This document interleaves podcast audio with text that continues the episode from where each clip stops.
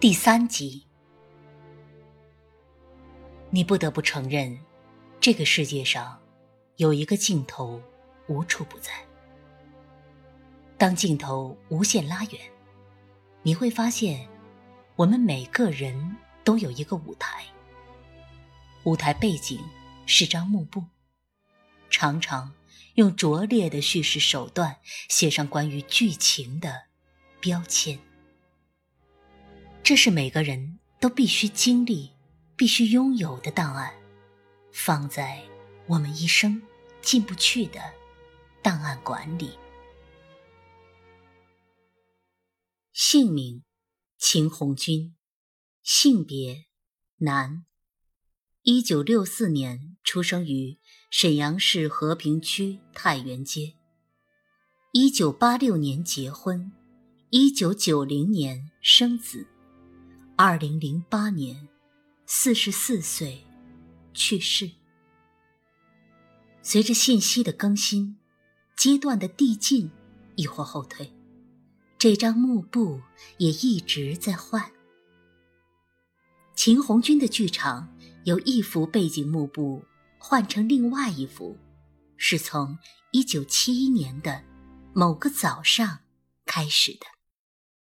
高烧了多日不退的秦红军，躺在他大姐秦雅凤的臂弯里。那时，大姐已经成为了二零二医院的一名护士。以她的经验判断，小弟应该是被烧坏了。命运就这样，在秦红军的履历上开出了一张具有永久效力的罚单。一条腿的残疾被解释成小儿麻痹的症状，是那个时代特有的产物。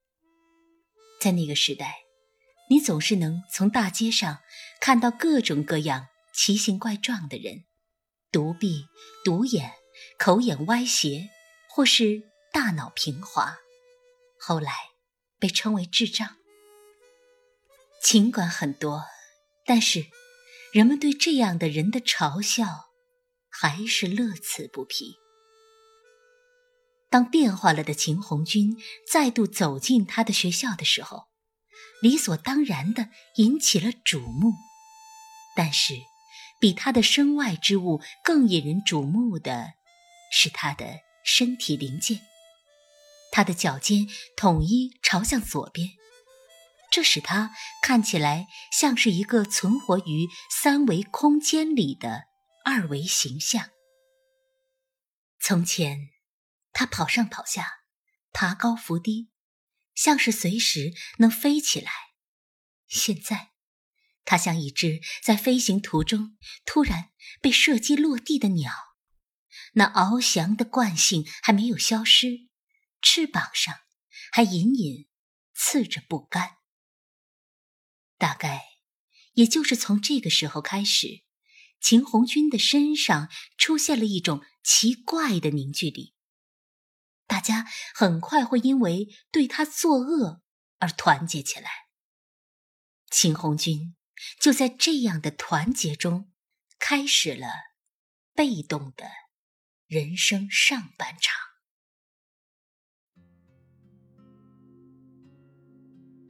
带着红袖标的班主任刘红老师站在讲台上，义正辞严的批评用木棍儿戳打秦红军瘸腿的高士兵。他非常动情的说道：“秦红军是你们的好同学，大家要帮助残疾人。”刘老师的激情点燃了班里所有的同学。那之后的几个星期以内，秦红军受到了一个正常普通人一辈子都可能得不到的那么多的尊敬，而他所在的班级也因为深刻的贯彻了集体主义，拿了一个月的先进集体奖。但是，这尊敬并没有抚慰幼小的秦红军太久。他们的尊敬倒是向他彻底的颁发了一个残缺证明。高年级的同学来打热水，争着抢着照顾秦红军。但是没过多久，当人们的狂热消失时，秦红军人生的大起大落，从这场狂欢中，就彻底只剩下了大落。在小一点的时候，秦红军曾认为受伤或者生病是一件仿佛立功般的事情，但是很快，他发现这次不太一样。最近家里来了好多糖果，跟糖果一起来的是很多面孔相似的大人，他们时常忧心忡忡，面露难色的交头接耳。父亲秦国强。无疑为挽救他的残缺做了一些努力，但结果，秦红军的那条腿最终却还是以宣告不治而告终。鼻涕和泪痕混合装饰的脸上，使秦红军露出一种失败者的表情。那种样子，任谁看了都会怜爱，忍不住。为他出头，比如二姐秦朝凤，面对秦红军的遭遇，也往往是义愤填膺的。一看见自己的弟弟被院子里的小孩子欺负的可怜样，秦朝凤二话不说，拿着铝饭盒就去替弟弟报仇。当秦红军站在秦朝凤的身后，看着他挥舞着网兜里的铝饭盒的样子的时候，秦红军感觉到一种前所未有的完整感，他瞬间觉得二姐成为了自己的一条腿。但秦红军的父亲秦国强不一样，当时秦国强正忙着自己逐渐崛起的事业，他小儿子被学校和院子里的孩子们欺负后，那副孱弱的样子。就像他钢铁一般的人生里的污点，所以一看到秦红军那等待垂怜的样子，秦国强就会生出一种难以抑制的厌恶。别他妈上学了！他吼着。秦红军的家庭如同一颗完美无瑕的眼球，眼白非常分明。而秦红军的存在，已经成为一种恶狠狠的义务，他们彼此都刺痛着对方。